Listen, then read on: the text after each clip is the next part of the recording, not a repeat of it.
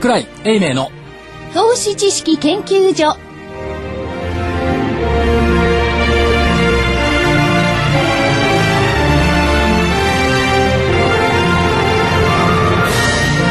皆さんこんにちはこんにちは。桜井英明の投資知識研究所の時間です今日はスタジオには正木昭夫隊長こんにちは。福井主任研究員こんにちは。そして新人研究員の加藤真理子の3人ということで所長。所長はですねちょっと今日は取材にあ、取材。はい。で、今、あの、電話がつながってますので、はい、所長ね、呼んでみたいと思います。桜井所長、桜井です、こんにちは。こんにちは。よろしくお願いします。お暑いですね。暑いですね。ね強烈な暑さです。え。はい。もうじりじりしますよね。はい。えっ、と、今日、日経平均、今日はいくらではい終わったんでしょう。か？えー、日経平均、今日の帯引け、11円33銭高の8653円18銭。11円33銭高の8653円18銭です。はい。売買高はどうでしょうか？売買高はですね、ちょっと手元にあるのが一時概算なんですが、はいえー、出来高の方が15億ちょっとですね。で、売買代金が9374億円、1億円、はいあ1兆円乗る1兆円か割れたとどうかっていうところですね。はい。ただ、昨日は14時59分の段階から一気に1兆円までパンと乗りましたからね。はい。まだ、あの、最初はわかんないですけどね。そういうとこですね。はいはい。で、まあ、でも、なんとなくレンジの中に収まりましたね。あ 収まりました。そうですね。はい。そこが心配なとこでしたか？ね。今週は、あの、謝らなくてよくなるはい、大丈夫です。はいというところですね。はい、だだ世の中もうなんかオリンピックモードになってませんか？なってますね。なってますね。なってますよね。なってます。で、まあ、あの、皆さん、こう、なんと言いますか、夜更けまで起きていて、はい。昼間はぼやんとして、寝不足です。ね、その状況が世界中で続いてるんじゃないかと思う。で、あの、バロンズっていう投資雑誌あるじゃないですか。はい。バロンズも今週号の予定欄なんてひどいもんですよ。うん。FOMC とか雇用統計なんかもさらっと流してますよ。はい。月曜日についての予定、一番大きいのは水泳競技スタート。火曜日、総合馬術の決勝ラウンド。水曜、ボートと卓球の決勝ラウンド。うん。木曜、特に何もなし。うん。まあ、ECB のリスクありますけどね。そんなの書いてないですね。それから金曜日、重量挙げ種目で競技が続くって言って、全然だってバロンズでさえオリンピックになっちゃってますから、はい。マーケットちょっとここ2週間はどうなんでしょう。オリンピックにお株を奪われた。株が株を奪われてどうするんだって。だいぶ変わっちゃってますよね。うん。あと、7月は陰線で終わりましたよね。はい。で、7月安ければ、12月も安いという嫌なアノマリーもあるんですが、うん。はい。ただその前に4月安ければ8月高いのアノマリーで、なんか8月期待感ありません、はい。だけど、と言いながらですね、オリンピックの後甲子園があるじゃないですあ、か。そうですね。あ、甲子園ですね。練習始まりましたもんね。えそうなんですよ。まあ8月イベントはたくさんあります。ただ、昨年、一昨年と違うことはアメリカについては結構ありますよね。ーうん。まずはそのアメリカ国債の格下げがなかった。はい。それから1、3月 GDP の下方修正もなかった。うん。ということを考えると、去年、一昨年とはちょっと様子違うんじゃないですか。なるほど。という気がしますよね。はい。それから決算発表出てきてるものを見ると、まあ、いいもの、悪いもの、極端にありますけども、んなんか、悪材料出尽くしとか、期待感っていうのも結構出てきてるじゃないですか。うん売るものは売れてますけど、でも買われてるものねって。うん。その意味で8月悪くないと思うんですけど、正木隊長いかがでしょうか？はい。私も、あの、そこそこちょっと8月は期待感持ってます。はい。はい。持ってます。持ってます。いや、僕はあの、債券の方を見てたんで、はい。債券の方から少しお金の移動があるのかなという気配が感じられるもんですから、そういう意味では株式に。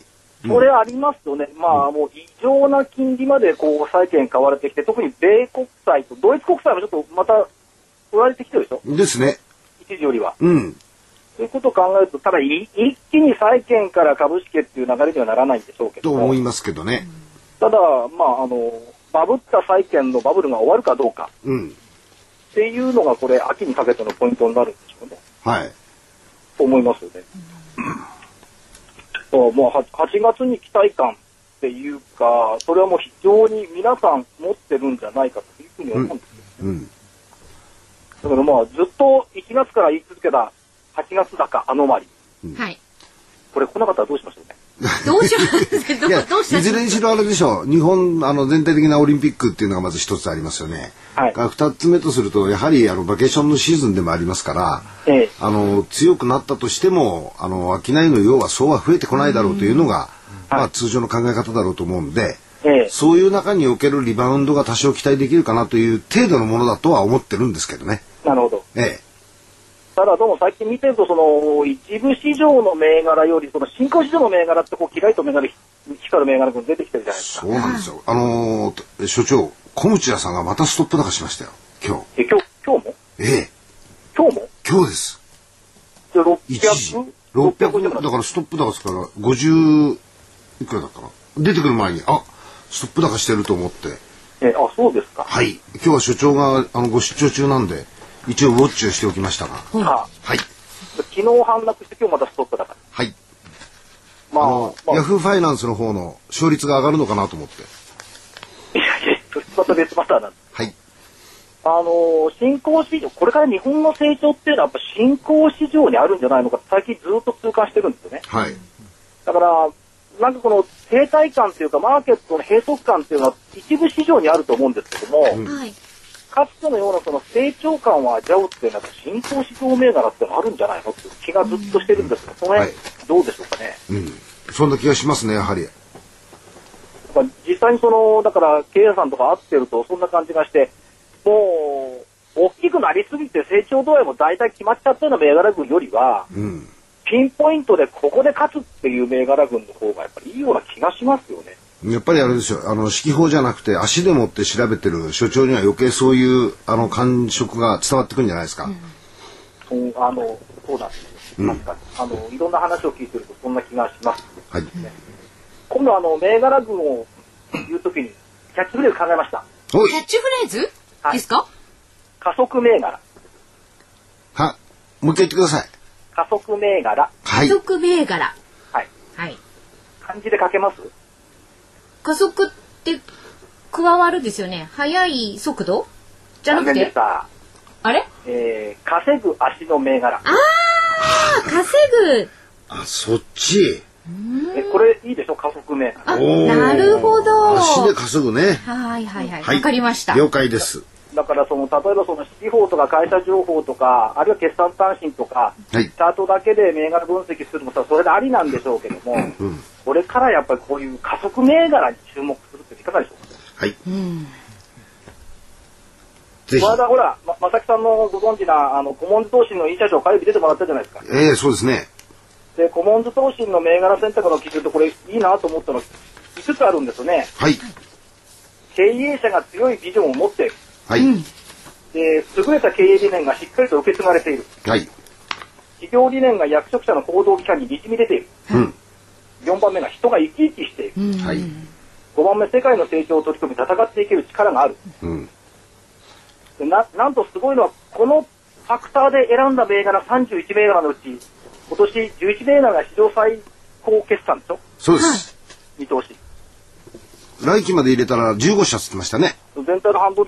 ということは、はいえっと、今アメリカで言われているのはパーフェクトストックっていうのが言われてるんですよ。はいで、これは明らかにその財務から来てるんですけども、うん例えばそのファクターで見ていくと5年間の年平均の売上高の伸びが15%以上。うん最近1年の売上高の伸びが12%以上。はいで、粗利益35%以上。うん負債比率50%以下。うんあとは ROE が15%以上。はい PER20 倍以下。はい配当利回り2%以上。これを全部満たすとパーフェクト銘柄になると。確かにこれだったらパーフェクトになりますね。でもそんな銘柄あんまりない。でしょ今、ウォールマートがこのうち4つぐらい当た、うん。あの、が一致してるっていうんですけども、ううん。そんなパーフェクトストックでいけるよりも、うん。この経営者が強いビジョンを持ってるとか、人が生き生きしてるっていう風で見つけた方がいいんじゃないですか。なるほど。うん。うん。そんな気がするんですが、なんか信頼できますよね。うん。ね。信頼できますね。うん。さあ、かとまりアナウンサーなんかも意外とあの、IR 説明会なんかでしかやってもらってるじゃないですか。はい。そういう中でやっぱりほら、キラリと光る経営者っておられるじゃないいますね皆さんやっぱり、ああ、この方だからっていうのありますよね。うんええ。だから、そういう感性をみんなで持ってあの企業を分析するっていうのはこれから必要なんじゃないですか。もうもう数字だけは誰でもわかるでしょう。はい。そんな気がします。はい。加速銘柄ですね。加速銘柄。いや、あるいは例えばですよ、アナリストがいろいろ企業分析やってるじゃないですか。はい。今の時期ってレポート多いですよね。うん。理由わかります？決算？そう。決算発表と同時に出してくるレポートってあまり欲しいと思わないじゃないですか。決算短期でわかります？だからむしろ決算と決算の狭間に出てくるレポートの方が欲しいなっていう気しません。うん。うん。うん。うん。決算と決決算見てから書くレポートは誰でも書けるじゃないですか。うん。はい。それともう一つはそのアナリストレポートで今マーケットから求められているもの。売りの材料が載っているレポートって人気あるんですよ。うん。空売りする人多いから。うん。買いの材料が載っているレポートってあんまり人気ないですよ。ああ。これをどっかであの逆転させないといけないのかなと。いう気がしてます。ただ、アナリストレポートもあの現地を見に行ったとか、工場見学したとか、そういうやつはやっぱり重要視したいとは思いますけどね。うん。はい。まあだからあとポイントはじゃあ今月株上がるのかどこまで行くんだって言われると結構難しいところありますけどもただ基本的にまあ先週末とか月曜日とかの動き見てるとまあ火曜日もそうですけどもなんか買い戻しに入ってきてるなという印象を受けますよね。うん受けません？はい。なんか声がないんですけど。声が少し遠くてですね、聞きにくかった。すいません、ちょっと一泊置いてしまいました。えはいえ。なんかそんな感じを受けております。はい。それと、じゃあスケジュールからいきましょうか。はい、はいお願いします。えーっと、明日雇用統計が出てきます、アメリカ。うん。はい。10万人前後って言われてますよね、非農業の雇用者数と言われてます。それから ISM の非製造業が出てきます。うん。まあユーロ圏の小売売上高。から来週になると月曜日国内の景気動向指数。うん。カナダとオーストラリアお休みです。はい。7日火曜日、40年国債入札。珍しいですよ、日本の40年国債。誰が買うんでしょうね。こんなに長いのって担あるんですね。当者しかいないはい。それからアメリカ消費者残高。それから3年国債入札。8日の火曜日、日銀金融政策決定会合。これ、正木さん動くんですか？動かないんですか？動かないと思います。動。かないですよね。はい。それから景気ウォッチャー調査、それからアメリカの労働生産性、10年国債の入札、ブラジル消費者物価、えー9日木曜日、機械受注、消費動向調査、都心オフィスの空室率、それから白川日銀総裁の会見、アメリカの貿易収支、卸売在庫、30年国債入札、それから中国の経済指標といったところが出てきます。はい。10日の金曜日、オプション SQ、はい。これ、今月、てか7月の分は幻になってないですもんね。ですよね。はい。はい。まあ、まあ、これミニ SQ ですね。それからはい企業物価指数、それから核兵器廃絶国際会議、アメリカ輸出入物価、財政収支、中国の貿易収支、インドの鉱工業生産。まあ、いろいろありますけども、ポイントは日銀ですかね。うん。だと僕はそう思いますけど。ただあんまり期待はできないと思いますよね。材料としては。まあ、だから期待できないっていうか、あんまり期待もしてないっていうところがあって、うん特に日銀については。はい。それはあります。で、えーっと、来週の株価の見通し、はい。ははい。い。下限8328円。はい。はい。7月25日の安値は下回らないでしょう。はい。上限9136円。はい。7月4日の高値水準。はい。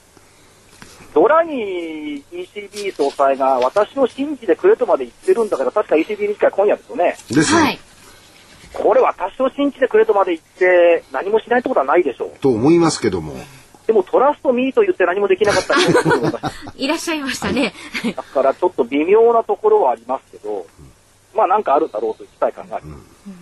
それから8月ということで言うと、過去22年、これ、玄太さんのカレンダー見ると出てますけど、日経平均が9勝13敗、はい。あ9位、勝率は良くない。ーよくないですね。で、夏休みということで、市場参加者が薄くて、ボラティリティが高いうん。ということですね。うん。えー今日の夜は満月です。あーですね昨日悪いなって思ったんで、ね、うんカレンダー見たら今日なんですよね。で、満月と ECB の理事会があります。うん。で、9日、ようやく彗星が巡航に戻ります。うん。16日、ニクソンショック記念日。記念日なんですか？あれで、大きなマーケットのインパクトとしては、コンピューターと結構覚えてると思います。おいや、覚えてます、覚えてます。はいうん。で、18日土曜日、うんようやくラマダンが終了します。はい。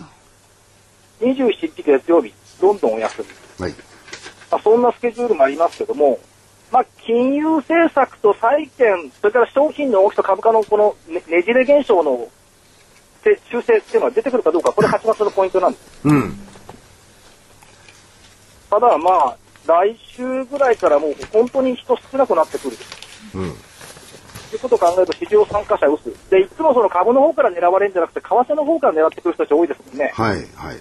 その人たちが出てくるかどうか、多分、ポジティブに出てくると思うんですよ。うん。だからそんな、あのーああだこうだとかいうほどの悲観論にはならないかな。今日誰かゲストいましたっけ、今日いらっしゃる、あの、いらっしゃいますよいらっしゃいますよ。はい。ワン、ツー、スリーの大場さんがお見えになってます。はい売り屋さんの方でそうです。じゃあこの後売り屋さんの方の話を。あの、泉さんではなくてですね、今日はええ。大場さんがお見えで。今大場さん日はあのーちょっと暑いもんですから、外が。はい。あのー福井さんだけで十分なんで、泉さんに、あ、いあの、泉君にはちょっとご遠慮いただいたみたいですよ。福井さんが。なるほど。はい。なるほど。まあそういうことで、まあ、そんなに悪い8月じゃないと思ってますし、とにかくあのーいいですね、涼しいスタジオで。はい。外本当暑いです。暑いですね。ええ。倒れそうなほど暑いですから、やっぱり8月は外に出ていろんな企業を見ようはい。はい。と汗いうのをして。モットーに、加速銘柄を探す。ははいい。。これでいきたいと思います。わかりました。はい。所長はい。今黙って聞いてたんですけどねええ。やっぱりその加速銘柄非常にいいネーミングだと思うんですけれども、ええじゃあ誰が何を見るのか少なくともアナリストとかそういうのがね数値で表してるっていうのは、ええ誰にも分かる指標を出してくるわけじゃないですか。はい。それだって計算例えば顔を見るとかね、なんて言われても困るんですよね。どうしましょうかこれ。何を？え経営者の顔を見るとかなんとかって言われてもねはい。困っちゃうんですよね。で経営者っていうのは例えばいろんなとこ出てるみんな同じようないいこと言ってんじゃないですか。はい。その違いを誰がどう伝えるかによってそれはだいぶ違っちゃうんでね。まあ、ラジオ日経でだって8月とか、えっ、と、9月とか、IR 講演会とかあるじゃないですか。はい。私、あの、聞き手やりますからね。単に一方的にあの、企業の方が喋るんじゃなくて、うん。そういう聞き方とかで、あの、見ていただければ。見ていただければ。いやそういう機会をあの使って積極的に参加するということですか？そう、でどうぞ。いやだからあともう一つはね、そのいろいろ聞き手の方も企業に気を使って調子いいこと言うやつが結構多いですよね。いや、だからそれじゃダメなん。ダメですよね。だからどっかだからそのの会社みたいに聞き手をまずねだとすれば聞聞き手は誰の言ってることを聞くかっていうのはポイントじゃないですか。はいはい。ねそれは所長をがまず第一ですよ。いや、それはわかりませんけど。聞き手を選ばないと。はいあの投資家の人たちもねん、この人がこう聞いてんだったらこの企業はいいとかね。はい。難しいですよねだからね。だからみんなで加速銘柄を探そう。え加速、別にあの、上昇が加速するのもいいんですよ。はい。足で稼げなくったって。えうん。でも足で稼ぐっていうファクター、実際に見るっていうのが重要になってくると思うんですよ。うん見た。り聞いたり。うんその部分って正木さんの結構得意な部分じゃない？ですおっしゃる通りですね。はい今日も午前中、あのーある方に会ってたら同じこと言われました。こういう機会をもっと使わせてもらわなくちゃっていう話されたんで、ぜひぜひという話をしてきましたけどね。か。さっぱりわかんないです。こういう機会ってそのいやいや、あの、要要するに企業研究会みたいなね、IR の機会とかあねあ、、皆さんと直接直接個人投資家の方とお会いできるような。そう。こういう機会をやっぱ地道に作っていくというのが私たちのし使命ですから。はい。あだからそういう意味ではその日本の成長性がどこにあるのかってもうもう一回繰り返しになりますが、はい成長性のあるマーケットと、それと合致するような投資方針をどうやってできるんだって、これがまあ8月から9月秋にかけてのポイントになってくるうん。と思います。まあいずれにしてもデータが少ないから8月結構ね上に行ったり下に行ったりしやすいでしょうからね。ゴラティビティは高いと思います。ねえ。だからべ勉強の時期、それも、まあ、暑い中、所長にですね、えー、代表としていろんなところに会っていただいて、我々はそれをじっくり、あの、成果を聞かせていただいて、まあ、我々投資できないんですけど、投資銘柄を絞っていくっていうのは一番楽でいいですよね。そうですね。うん。えー楽して儲けようって考えてるいやいや、儲けるんじゃないですよ。汗水垂らして働くことが重要なんですよ、マーケットだってい。や、だからこれは、そのね、投資家の代表として、所長に頑張ってほしいと。そうです。なるほど。それをお手伝いするのが我々の役目。だからさっきも言ったように、あの、それを見に行く人、聞きに行く人によってだいぶ違うと思うんですね。あそれはそれに値するのは所長だけだって。なるほど。いや、そこまで言わない。最後にあの、ちょっと新興市場の応援歌作ったんで聞いてもらえます？何ですか、あのね、えっ、と、坂本九さんの歌昔あったんですけど、はい。見上げてごらん新興市場の星よっていうのを替え歌作ってきた。ほ見上げてごらん、あれ夜の星よかな、本当はね。う。そうですね。見上げてごらん新興市場の星を、見上げてごらん新興市場の星を、小さな銘柄の大きな未来がささやかな株価を映して。ダメ？いいよ。綺麗。綺麗。うん、綺麗綺麗。見上げてごらん新興市場の星を、ジャスダックマザーズ、名もない銘柄が株価の成長を目指している。うん。手をつなごう市場と追いかけよう夢を、うん。みんななら苦しくなんかないと。うん。で見上げてごらん新興市場の星を、小さな銘柄の大きな未来が、上値を追う株価を歌ってうん。見上げてごらん、新興市場の星を、ジャスダック、マザーズ、たくさんの銘柄が大きな変化の未来を宿してる。うん。これ、キャンプファイヤーかなんかでまさきさん歌ってみたんです。キャンプファイキャンプファイヤーしてきちゃいましたからね。来年になっちゃいますね。私の場合ですと。そういう時期ですから。はい。うん、だからそのね、新興市場の方でも、日本の新興市場はどちらかといえば、新興市場じゃなくて結構古い企業が多いですよね。うん、そうですね。その中でいい企業をどうやって探すかって問題ですよね。はい。企業ができてから何十年も経って、やっとジャスダックなんてのも多いんでね。だから、経営者だけじゃなくてね、その企業が主としている業態が今の成成成長にマッチしてるかどうか、そうですね。そこやっぱり判断しない。例えばさっきあの、コムチャストップ高今日またしたって言ってましたけど、はい。明らかにそのクラウドをテーマにした世の中に載ってますよね。うんですね。今、世の中動いてるのは、その、携帯だとかクラウドだとかだとかのと IT 分野ともう一つは自動車でしょ？うん。そう派遣業界なんかもここの求人ってめちゃくちゃ多いんですよ。うん。そこは世の流れがそっち向いてるんだから、そこの業界の中で優れた経営者のいいところを探すっていうのが一番よくなってきちゃう。うん。うん。そういう気がしてます。はい。やっぱり所長も出張に行かれるといいこと言いますね。やっぱりね、これね、青い空と白い雲を見ているとね、はい。いろいろ頭に浮かんできますね。なるほど。暑いけど。うん。でもね、まあ、えー一部市場はどうなるかわからないですし、海外の方のね、こともわかんないけれども、ただ、あの、本当に言えることだけは、いい銘柄をね、足で探し、それに投資して、リターンが増えれば、本当の投資ですよね、それこそね。そうです、そうです。うん。だから加速銘柄、これある意味ね、投資家さん応援団にならなきゃいけない部分ってあると思う。え応援団って別に時間をかけてじゃなくてもいいとは思うんですけども、うんその銘柄好きになるっていうことはやっぱり重要でしょう。はい。えうん。なかなか難しくはありますけれども、本当にね、えーぜひ、夏は、暑い時には所長に、えー代役でですね、投資、個人投資家の代表として、あちこち回ってこいと、えーはい。そうです。えー了解いたしました。はーい。はい。今日はどうもありがとうございました。ありがとうございました。じゃあお知らせ。はい。それでは、お知らせをここでお聞きいただきましょう。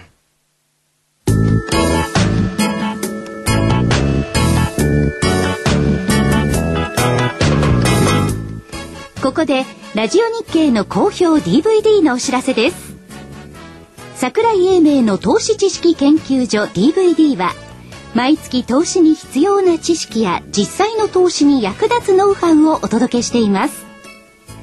この DVD は毎月テーマを選び桜井さん自身が実践で学んだ投資に勝てそうなノウハウや内外の投資家の動向さらにアノマリーなどに関しても丁寧に説明しています。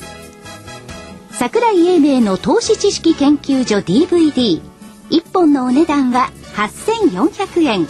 送料500円をいただきます。また徳間書店の大岩川源太さんの投資カレンダー実践塾 DVD も毎月発行しています。来たる月の投資戦略をどうすればいいか。投資カレンダーに基づいて大岩川源太さんが分かりやすく解説します。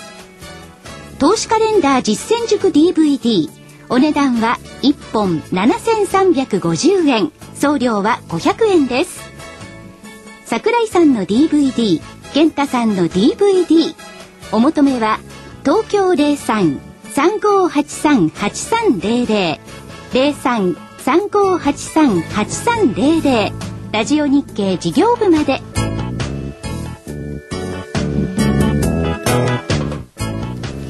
さあ、先ほどあの桜井所長が、えー、おっしゃってたんですが、来週の見通しもう一度ちょっと繰り返しておきますね。すねはい。えー、加減が8328円、8328円、7月25日の安値水準です。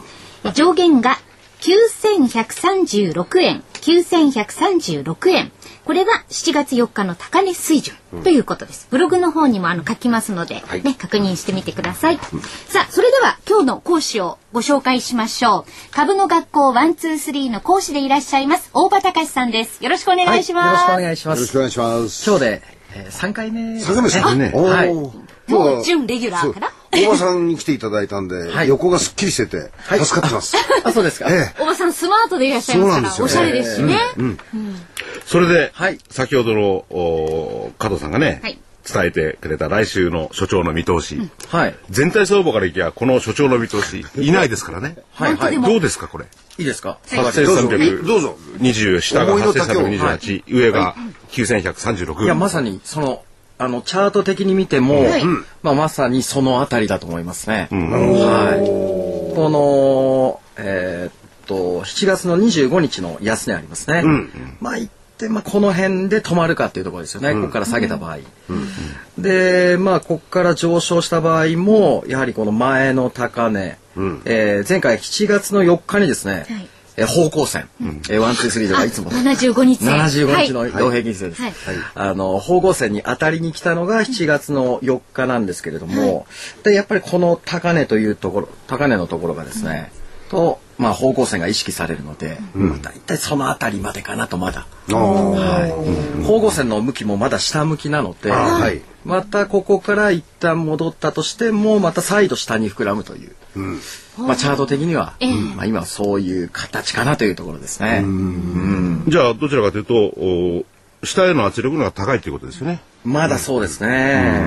ここから戻っまあ今、これもう本当に下降相場中の、はいまあ戻りですよね。まあ買い戻しってやつですよね。はい。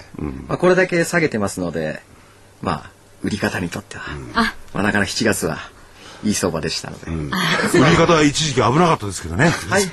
あれ助かりましたよね売り方はね。はい。前々回あの泉さんが来られた時も、やはり同じようなことをおっしゃってて、まあ、はいはい戻ったとしても、おちょっとした戻りで、はいもう一回下降圧力の方が強いですよってお話をされて、まだそのお渦中にあるということですね。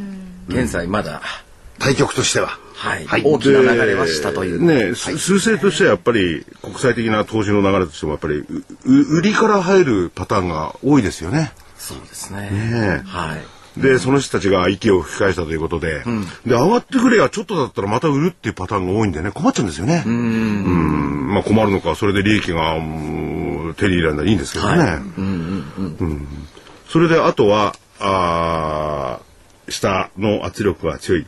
はい。これ跳ね返したらどんどん上に行きますかね？いや、これ、そうですね。まずは、えー、方向線。まあ、方向線の話をさせていただきます。まあ、今日現在の、えー方向線の値段がですね、まあ、8850円なんですね。はい。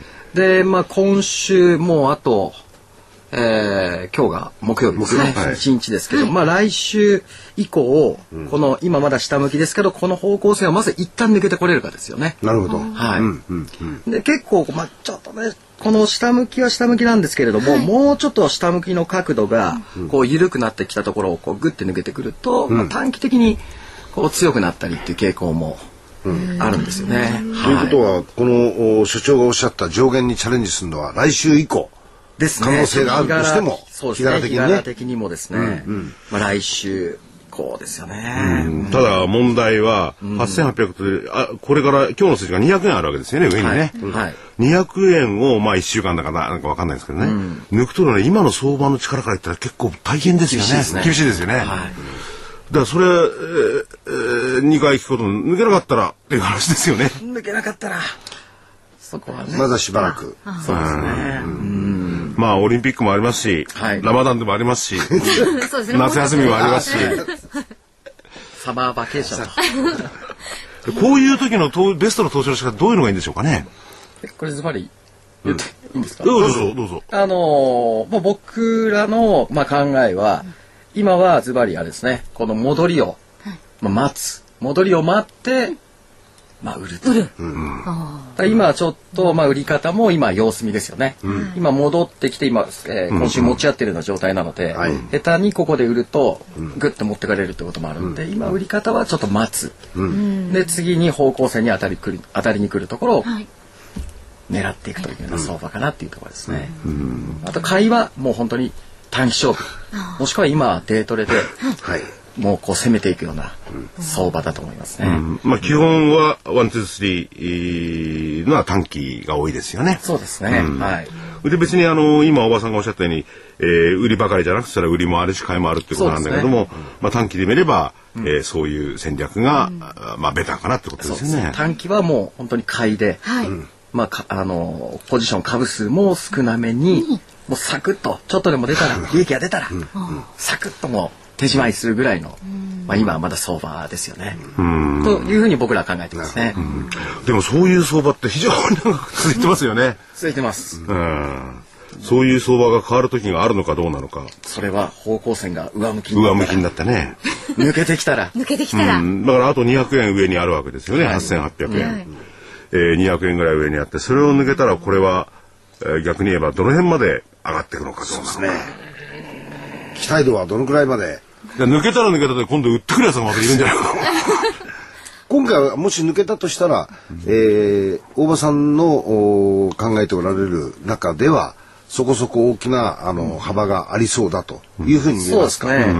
で、まあ、抜けてきたとしても、先ほど桜井さんが、えー言ったあたりですよの辺のところ。まずは。はい。あとはそこ抜けてきたら、今度は9000、えーまあ、360円とか、まあ、そのあたりをしっかりと方向性抜けた後、下を固めながらいけるかっていうところですよね。はい。なるほど。まあ難しいっていうのは大変ですよね予想はね。はい。そうですね。だからまあ明日も、あのー雇用統計ありますしね、まあ一般的な予想は9万5千ぐらいっていうことでしょうかね、9万5千円？いやあの増える。増加数がね。はいはいはい。まあそれをじああのうーん。10万の予じゅ10想。がうんちょっとネガティブかどうかという。はい。まあその辺をね、まあ、下回りゃまた当然ね、でも下回ってもここで難しいのは、はい。悪くい仕様が出れば出るほど、あ、QE3、まあすぐにはないでしょうけれどもね、要するにそのスタッフが堅持するっていうね、声明がありましたんでね、そっちへの期待が高まってむしろ買われちゃうのかどうなのか。だからお悪ければ買われ、良ければ良いでまた、ね買われるか、売られるかわかんないですけれども。だからその情報に見てるとそういう対応しかちょっとできないですよね。で、ワン、ツー、スリーはまあそういう情報は無視するわけですからね。そうですね。市場で起こってるものは無視。でも、あれですね、その、やっぱり、アメリカなんかを見てると、市場のニュースに飛びついてガンガンやるわけじゃないですか、上行ったり。それはそれで、そういうやり方もいいですよね。いや、まあ、それは、ねはい。そういうやり方もあると。はい。チャートも絵として見ていくと。はい。いろいろなやり方があると。今日の日経のあの小さなコラムの中に、はい。あのピムコっていう債券関係の非常に、えー得意としているファンドの、ファンドマネージャー、あ有名な人ですけど、あのこの人が株が100年間で500倍になった。このこのこの1ドルが500ドルになった、で株の時代はしばらくお休みだよという話してるんですけどね、うん。だからこれなんかもその一つの反対側の動きで、多分これから先のところしばらくの間はそう大きな成長を取りにはいけないんじゃないかというふうなことを彼らが見てますね。多くの海外の見方ってのはそうなってますよね。なってますね。うん、株がお休みの時代とかね。だから、まあ株をやってるらっしゃる方、ね、先ほど所長が言ったように、まるっきり違う一部ではなくて二部に行くのか、あるいはもっと他のものを探すのかね、あるいは新興市場に行くのか、ね。っていうことしかないんじゃないかと思うんですけれども、で、話ちょっと違うんですが、あのー、大場さんのご専門じゃないのかなって感じするけど、例えば、はい。これから夏にかけては穀物なんていうのもね、相当いろんな天候の要因があって、はい商品さ荒れてくるじゃないですか。そうするとアメリカなんてのは穀物業界の、まあ、市場の大きくてね、そっちにお金がどんどん流れたら、ますますこのニューヨークなりなんなりっていうのは無視されちゃう感じがね。まあその穀物が上がるってことは、その影響が良くない方向に出るんでね、どうかって感じがするんだけど。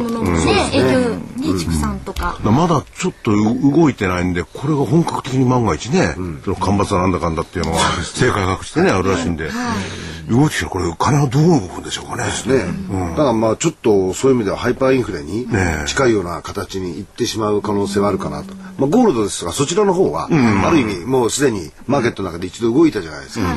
でも、幸いなことに、こういう状況下でも穀物関係の値段ってそんなに大きく動かなかった。んですよ。ね、これが今福井さんおっしゃったようにこちらの方の値段が急激に上がってくるようになると、要するに経済の実態をの上昇を伴わない物価上昇っていうのが起こってくる可能性はなきにしもあらずなんで、決してプラスにはならないだろうなという気はしますけどね。この前起こった穀物の上昇っていうのはその実体経済を反映してなくてね、はい。投機としていったんで、はい。規制もできたんですけれども、はい。はい今回の場合はあの供給がなくなっちゃうわけですよね。ねそうすると結構ねそちらにお金が集まったりなんかしたら株式はますます無視されちゃうんですよ。寂しいですね。そしたらうまい売りの方法でもおばさん教えてくださいよ。今度あれ話しますか？コモディティの方の穀物でいきますか。そういう要因もあるんでねこれからその辺の要因をどう見ていくのか。で、えーまあそれとは違うんでしょうけれども、そういう要因はチャートには入ってないですもんね。なるほど。いや、入ってますよ。はい、そうなんです。そこなんですよ。だからそれをね、あの、お知らせの後にちょっと聞いていきたいですね。なるほど。多分、チャートっつったってね、はい先ほどご自身で見ると、紙芝居だと思ってる方がいるんでね。そうですね。どこまでそういう、まあ、情報ではないけれども、大きな流れの要因をね、それこそお金の移動も含めてはい、移してるのかどうか聞きたいな。なるほど。はい。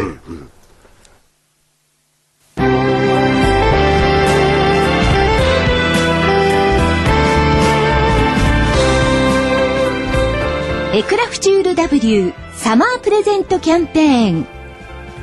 先端医薬品開発のナノキャリアが東京大学と共同で作り出した新しいタイプの美容液。エクラフチュール W7 月から9月末までの3ヶ月間限定でお求めいただいた皆様の中から毎月抽選で50名様にもう1本プレゼント。さらに期間内にお求めいただいた皆様全員に1000円相当のサンプルを2本差し上げます。それだけではありません。期間中は送料無料です。あなたのお肌を潤いあふれる透明な素肌にエクラフチュール W1 本のお値段は13,650円。13,650円です。お求めは03-3583-8300 03-3583-8300ラジオ日経事業部までなお8日間以内の未開封商品のご返品には応じます返品費用はお客様のご負担とさせていただきますそれでは引き続き大場さんにお話を伺っていきたいと思います。はい。はい。えー、お知らせ前の話ですが、はいチャートはいろんなものを含んでる。組んでいる。そうですね。はい。はい。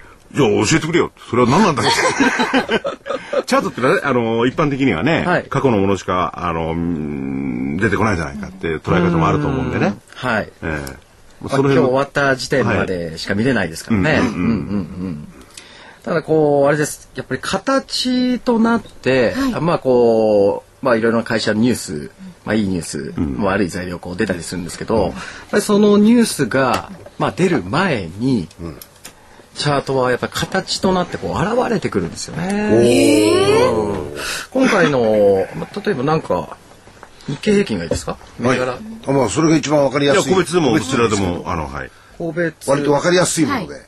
わかりやすいものいきますか。えーじゃあちょっとさいまあちょっと前ですけどね。はいパナソニック、シャープとかそういうような、NEC とか。全日空とかどうですか。あ、全日空。全日空もはい。あれですよね。あのこれ工房増資はいというまあニュースが出て。えーまあ、それから、まあ、そのニュースが出た後大きく、まあ、下げて今の状態になってますが、やっぱりそのニュースが出る前に、もうこの下向きの方向性にこれ当たりにいってるんですよね。うん行動士のねニュースが出る前に。はい。で、えー僕らはか、まあ、ワン、ツー、スリーでは、この方向線下向きの時は、この方向線本来の価格に、まあ、戻ってきて、まあ、株価の性質でまた下に膨らむというのが、まあ、これ株価の性質なんですよ。下向きの時は下に膨らむと。これも先にニュースが出る前に方向線に当たりに来て、はい。その数日後に方向線を割り込み大きく下げてると。ごめんなさい。で、あの、ワン、ツー、スリーが方向線というのは、一般的に言われている75日移動平均線75日移動平均線ですねその移動平均線が、はい下を向いてる時に、下から上に行って当たると落ちるっていうパターンなんですよね。そうですね。株価のそそれがまず、あの、株価の性質として、ワン、ツー、スリーが言ってることで、はいまあ、今の、お穴、ねもうそれに、えー当たってる、当たってるって、あのーを、お事前に、はいえーわかると。はい。で、その、ぶつかって、ぶつかれば、あワン、ツー、スリーの、おこれまでのお理論っていうんですかね。はいそれから言えば株価は下に行くはずであると。はい。で、その後に、まあ、公募同士の発表があって、ドーンと落ちてしまったということですね。そうですね。んはい。まあ最近のニュースですよね。うん。でもそれもね、僕疑い深いんで。はいね。はい。それこう、ずっと言ってあ、そうかそうか。うん、たまたま下げる、あ、そういうことになると、むしろ75日方向線のはい有効性を僕は素直に認めちゃうことになるのか。そうか、75日に下向きの時に当たりは下がるんだって。うん。それに合わせてたまたま増資が出ただけの話だった。えー他には何かないですか、その実証で。最近の、そうですね。その後になんかニュースが出てね、あれが上がったとか、下がったとかっていうような、まあ日経平均見てみはい、ますか。日経ですね。はい。まあ日経平均も7月、えー大きく日経平均まあ下げて、はい。まあ今現在、えー先週から戻ってきているような状態ですが、はい。やっぱりこれ見事にですね、しこの下向きの方向線に7月のここですよね。うん。3日に当たりに来て、はい。もうそれからやっぱり下に株が膨らんでますよね。で現在も同じようにこの下向きの方向線に今戻る動きをしてきてますので、あまたまた言った。そうですね。ね、おっしゃった。はいまたこう、ぶつかると、うん。またまた方向性がターニングポイントになるかと。さあ近づいてきたかっていうところですよね。そうか、そのターニングポイントになった少し後に、はい QE 種類やんねえよとかなんて話が出て まあそれは冗談ですけれども、はいまあそういう例から、まあ厳密にいろいろ考えれば、えー失礼な話になるかもしれないんですけれども、それが先を予想してるとか、あるいはニュースを読んでるとかっていう話じゃないと思うんですけれどもね。まああの、それは単に、えー、75日方向線の有効性を言ってるだけなのかもしれないけれども、まあ面白いですよね。はい。ね、そういう動きがね、出てくるっていうのが。ぜひあの、チャートを見れる方ははいやってほしいんですけど、あの新聞とかではい。いろいろニュース情報が出た後に、チャート見てはい。方向性見てください。そうそうその数日前を見ればいいわけですね。見てくださいもう動きがはいわかるわけですね。そう。あ、その前に上向き方向性抜けてきてるとか。あ、それで、そうすると上がるわけですよね。まあ株価の性質、僕はねそう考えてトレードしてますけどね。スリーの皆さんの見方だと。はいいや、これは僕が判断することじゃないんで、えーご興味のある方は自分でそうやっていただければいいと思うな。そうですね。今あのパソコンで見ると結構あの簡単にね情報取れるんですよ。ははいい。ご覧になれますもんね。はい、ということでぜひそうしていただければね、い、ろいろな投資の、はいね、非常にいいサポートになるんじゃないかと思います。はいじゃあせお知らせです、どうぞ。はい。じゃあまずはですね、え今日あのゲストにお越しいただいている株の学校123の講師大場隆さんの DVD が発売されております。塩漬けを悩んでいても始まらない塩漬け損失挽回の秘策。トレンドサーフィン投資法ということで、ね、これも好評で皆様方に、はい。ありがとうございます。あの、せっかく来ていただいて、この、はいこうなんかこう、トレンドサーフィンってすごくなんかかっこいい感じがするんですけど、この季節にもなんとなく合っていて。トレンドサーフィンですよね。はい。で、あの、塩漬け株損失をね、あの、別に塩漬けだけではないわけですよね。そうですね塩漬けになるのは何がいけない？悪い投資をしてからいけないと。で、基本は、こういう投資をすれば塩漬けは出さないってことなんでね。そうです。うん。はい。だから、あの、まあ、儲かる投資とは言えないんですけれども、おできるだけ、あの、損というかリスクを少なくする。大きく負けない。負けない負けない投資法。大きく負けずに、ちょこちょこ稼ぐ。そうかって。で、資金を回していくみたいな。ああ。で、いい波にドンと飛び乗るみたいな。そう。そんな、それまでね、要するに、いい波が来るまでに、はいあの、なんかしちゃうと溺れちゃうっていうかね、はいいい波を捉えきれない。はい。なるほど。で、いい波を来るために、その、うまい具合に資金を貯めとくとか、そういうのも大事なわけですよね。なるほど。そうすると今サーファーからしてみると、はいい、い波は来てないんだから、そうですね。まだ大きくなあのあれにチャレンジしちゃいけないよと。ビッグウェーブが来るまでだからそこでそうですね。突っ込んじゃうと溺れちゃうんですよ。そういうことですね。溺れ。あ、先ほどもおっしゃってましたもんね。今、スタンスとしては戻りを待って、来たら売るっておっしゃってる。そうですね。そういうような時期でもある。そうですね。会話も。見極めが大事なんですね。なるほど。大きぜひ皆な流れをね。捉える。ぜひ皆さんにこの DVD をね、はいご覧になっていただければ。はい。役に立てていただければ。これいくらでしたっけ、はい。トレンドサーフィン投資法は価格は9450円。税込みの9450円。そして送料500円を別途いただきます。えお申し込みの方は03-3583-8300ラジオ日経事業部までお願いいたします。そしてですね。夏だトレンドサーフィンだなんて言ってますか ぜひお願いします。あ次のお知らせどうぞ。はい。え続いてはですね、投資知識研究所の7月号の DVD。こちらは先物がテーマです。先物を知らないと勝てない。先物の動きはここを読め。